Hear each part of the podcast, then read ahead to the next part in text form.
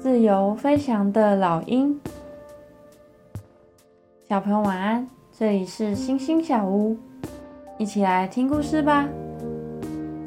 老鹰妈妈带着小鹰到山谷学飞行，但妈妈什么都没有说，只是闭着眼睛。小鹰看到好多不同的鸟在山谷里面不停的来回飞行。妈妈，我可以飞了吗？再等等。小鹰等得有点不耐烦了。突然，她听到妈妈大喊：“就是现在！快张开翅膀！”她还没反应过来，屁股就被踢了一下，掉了下去。小鹰吓一大跳，它突然有一种很奇妙的感觉。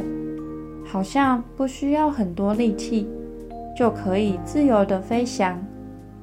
这时候，妈妈飞到它的旁边。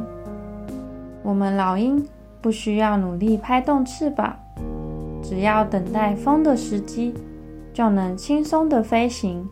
不只能让你飞到对面的山，还能够飞越海洋呢。想一想，当你很累的时候。有哪些事情可以帮助你恢复体力？你比较想要当努力拍动翅膀的小鸟，还是借着风轻松飞行的老鹰呢？今天的经文是以赛亚书四十章三十一节。但那些仰望耶和华的人必重新得力，他们必像鹰一样展翅上腾，他们奔跑。也不困倦，他们行走也不疲乏。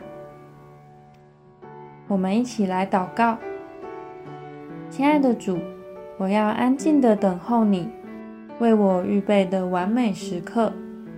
相信我，就能像老鹰一样，靠着风得到前进的动力，飞往你带领的终点。